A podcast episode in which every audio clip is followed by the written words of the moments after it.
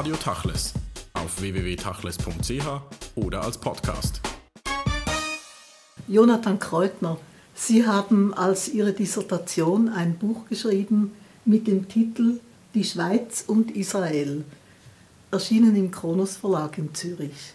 Sie haben aber das Problem Israel und die Schweiz oder das Forschungsgebiet Israel und die Schweiz äh, bedeutend ausgeweitet. Sie haben es in einen europäischen Kontext gestellt.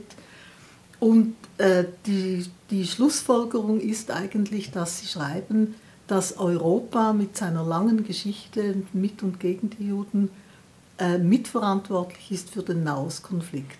Das ist eine heiße These. Können Sie diese ausführen?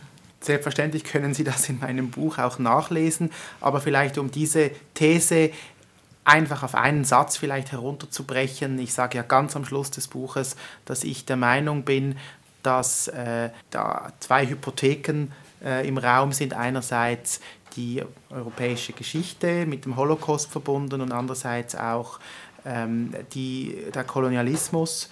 Und ich denke, das sind doch zwei wichtige geschichtliche Aspekte, die das Verhältnis Europas zum Nahen Osten prägen und äh, die sicherlich dazu beitragen, dass Europas Blick auf Israel und seine Nachbarn nicht losgelöst von dieser Geschichte betrachtet werden kann.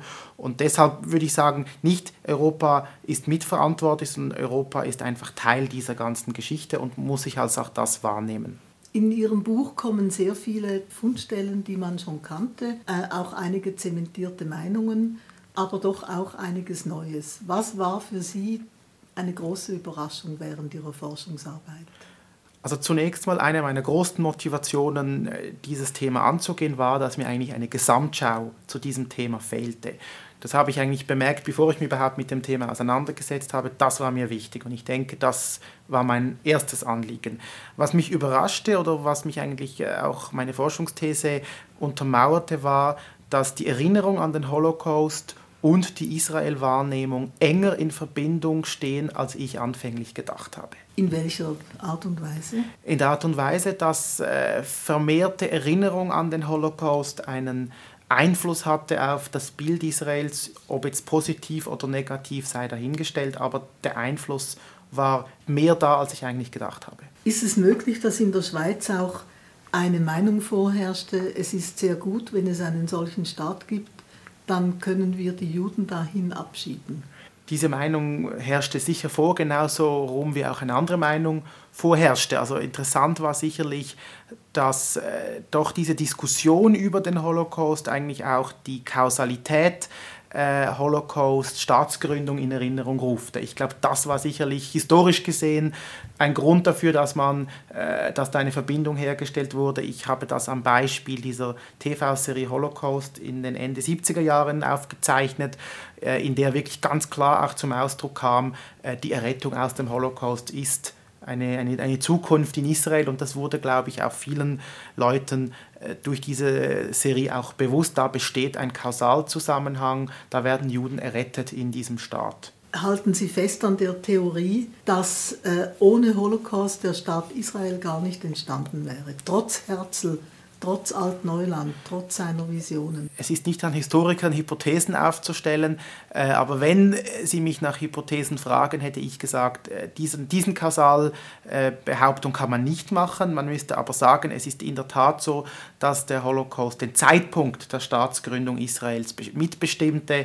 Das ist reine Tatsache, weil ohne Zweiten Weltkrieg gäbe es, hätte es die UNO in dieser Form nicht gegeben, hätte es diesen Teilungsplan nicht gegeben, wäre Israel definitiv nicht 1948 gegründet worden. Vielleicht später, aber sicher nicht zu diesem Zeitpunkt. In Ihrem Buch zeichnen Sie sehr plastisch den Bogen der Stimmung in der Schweiz äh, gegenüber Israel nach. Gerade bei der Staatsgründung, als Israel um Anerkennung bat, herrschte Misstrauen den Juden gegenüber man wusste auch nicht, ob diese vielleicht den Krieg mit den arabischen Staaten überstehen würden.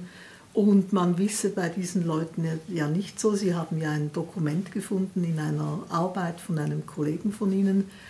Und dann kommt die wachsende Hochachtung gegenüber diesem jungen Staat, kommen die Gemeinsamkeiten Und dann die totale Euphorie nach dem während des Sechstagekrieges und dann der Absturz bis zum Tiefpunkt Libanonkrieg, Intifadas, äh, jetzt äh, Politik, äh, Siedlungspolitik äh, und so weiter. Ist das ungefähr das, was zu erwarten war oder könnte man dagegen auch etwas tun?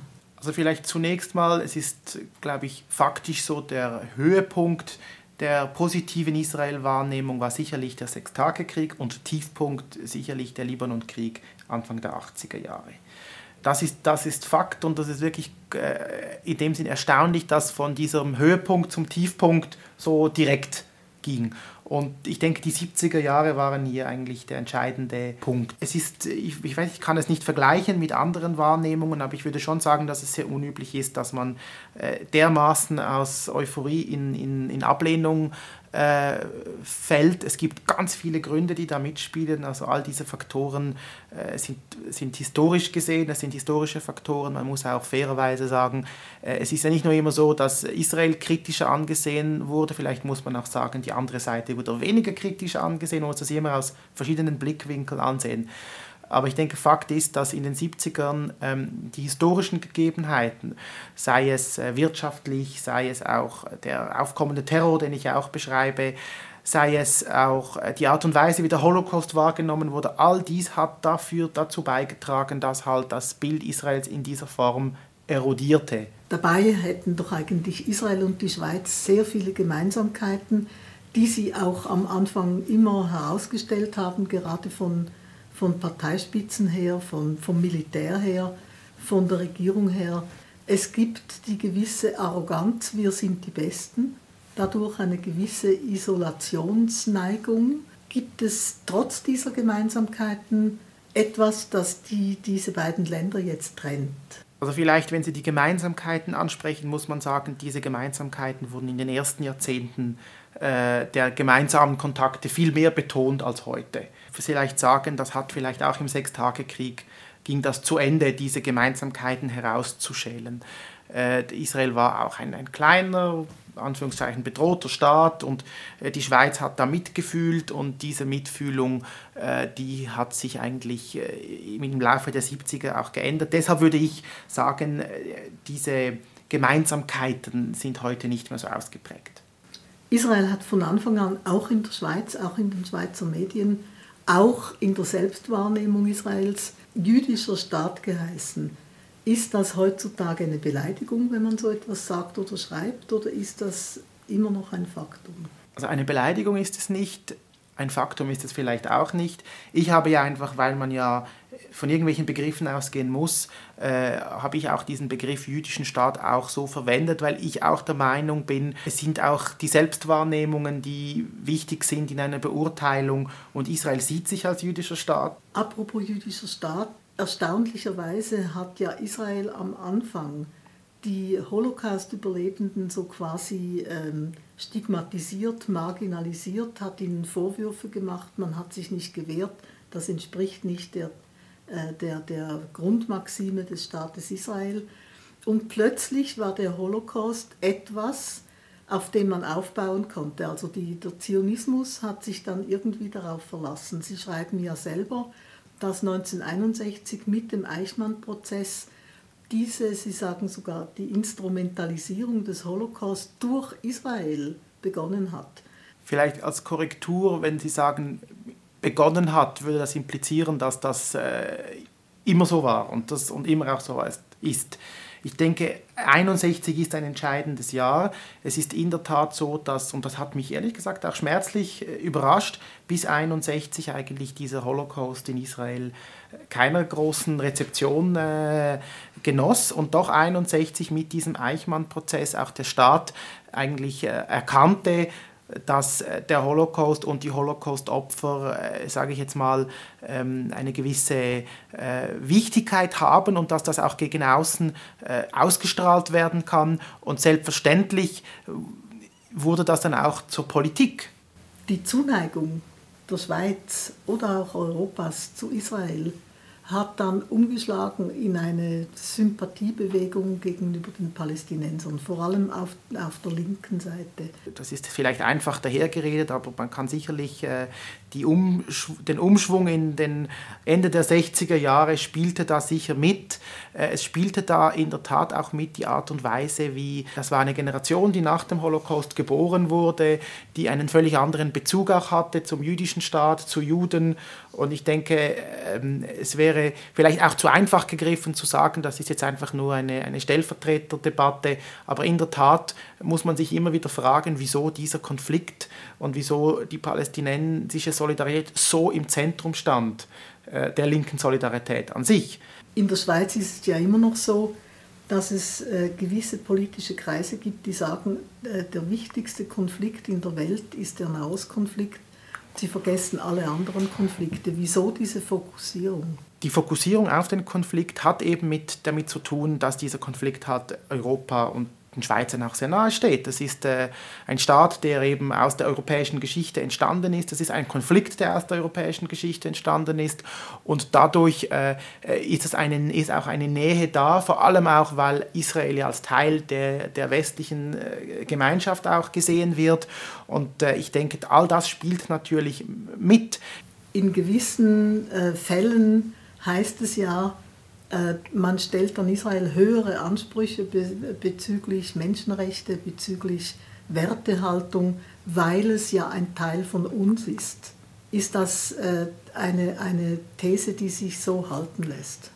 Gut möglich, aber die Frage, ich würde gerne auch die, die Frage umkehren und sagen, wenn man an Israel höhere Maßstäbe anwendet, weil es ein Teil von uns ist, würde eigentlich implizieren, dass man an anderen Staaten, die nicht Teil von uns sind, nicht so höhere Maßstäbe anwendet, weil man das nicht von ihnen erwartet. Das finde ich auf der anderen Seite genauso bedenklich. Es gibt auch Ansichten, die äh, vor allem in Deutschland manchmal geäußert werden, dass man sich äh, in der Schweiz, in Europa nur so stark um die Palästinenser kümmert, weil auf der anderen Seite Juden sind. Dass sich niemand um das Schicksal der Palästinenser in Jordanien, jetzt gerade in Syrien, wo sie sehr darunter leiden, als, als, Wissenschaftler äh, würde man jetzt so enge, so enge Argumente natürlich nicht äh, teilen, aber es ist, ich würde das eben anders formulieren. Sie sagen, es ist, man kümmert sich nur um die Palästinenser, weil Juden da sind. Ich würde sagen, man kümmert sich um die Palästinenser gerade auch, weil das eben ein europäisch motivierter Konflikt ist. Und äh, ich glaube, es würde niemand behaupten, dass äh, ähm, das gleich ist wie ein anderer Konflikt anderswo und dass man sich gleich um die Leute in Darfur kümmert. Die Leute wissen, das ist ein Konflikt, der den Leuten näher steht als ein anderer Konflikt. Äh, das Schweizer Militär hat immer wahnsinnig gerne Rüstungsgüter aus Israel angeschafft, beschafft. Hingegen die Politik, die hat seit einigen Jahren eine große Hemmung Erstens, die Politik reflektiert eigentlich die öffentliche Meinung. Also Politiker sind ja auch nur Menschen, die Teil des öffentlichen Diskurses sind. Und selbstverständlich, wenn das im öffentlichen Diskurs kritisch beäugt wird, sind auch Politiker kritisch. Tatsache ist auch eben, dass, die, dass das Militärdepartement eigentlich immer sehr eine gute Kooperation mit Israel auf militärischem Gebiet unterhalten hat, unabhängig davon, in welcher Form die Politik das kritisch gesehen hat oder nicht. Das Bild, das in, in der Schweiz gemacht wird heutzutage von Israel, wer macht es? Ich sage jetzt etwas sehr Unpopuläres. Ähm, das Bild wird durch die Geschichte gemacht. Sie sind äh, nicht nur Historiker, sondern Sie sind auch im, im Brotberuf Generalsekretär des äh, Schweizerischen Israelitischen Gemeindebundes. Haben Sie da immer noch das Ohr am Boden um zu hören, was die jüdische Bevölkerung in der Schweiz, was die schweizerische Bevölkerung allgemein äh, denkt, fühlt? Oder vertreten Sie äh, eigentlich mehr die, die Ansicht des Schweizerischen Israelitischen Gemeindebundes, der ja immer äh, sich sehr stark um die israelischen Belange kümmert? Ich habe vielleicht den Vorteil, dass ich die Archive des Essige kenne in dieser Frage. Und wenn ich die Vergangenheit ansehe, sagen muss, äh, und das schreibe ich auch, äh, der Essige war in den 60er und 17, 70er Jahren de facto ich sage dem Führ- und Mediensprecher der israelischen Regierung und israelischen Staates, das ist er heute nicht mehr in dieser Form. Äh, ich finde, dass der SIG einen sehr differenzierteren Weg gefunden hat, äh, sich auch mit Israel auseinanderzusetzen. Und ich denke, die Strategie, die der SIG heute verfolgt, eben für Israel einzustehen, für Israels Existenzrechte einzustehen, äh, für das einzustehen, was, sage ich jetzt mal, 99 Prozent der Schweizer Juden wichtig ist, das finde ich eigentlich eine gute Strategie. Also der SIG ist ja explizit nicht mehr Für- und Mediensprecher der israelischen Regierung, wie er es früher de facto war. Sie sind als Generalsekretär ja eigentlich der Stabschef der Leitung der, des SIG. Ähm, haben Sie auch Kontakt mit den anderen Stabschefs in Europa, also mit Ihren Kollegen Generalsekretären? Also in letzter Zeit äh, ist dieser Kontakt intensiver geworden und in der Tat äh, stelle ich fest, dass wenn wir jetzt die Haltung des SIG zu Israel im Verhältnis zu anderen Dachverbänden betrachten, der SIG vielleicht eher eine äh, zurückhaltendere Rolle einnimmt in Bezug auf äh, völlige Verteidigung israelischer Anliegen und Politik das erklärt sich aber selbstverständlich auch aus der Geschichte der einzelnen Staaten. Mir ist sonnenklar, dass in Deutschland oder Frankreich oder England eine andere, der, der, der jüdische Dachverband eine andere Position einnehmen kann und muss als, als ein schweizerisch-jüdischer Dachverband, der äh, in einem Land eigentlich agiert, das einerseits eine andere Geschichte hat und andererseits eine andere politische Kultur. Das hängt ja alles zusammen. Und ich denke, in diesem Sinne muss ich natürlich auch oft äh, die Haltung und Politik des SIG erklären und ich erkläre sie wirklich damit, dass äh, man nicht vergessen kann, dass es eine einheitliche europäische Sicht der Dinge nicht gibt und jeder jüdische Dachverband agiert so, dass es für seine Bevölkerung, in der er eigentlich agieren muss, für seine eigenen Leute und auch für die anderen Leute das Beste ist. Ich danke Ihnen für dieses Gespräch.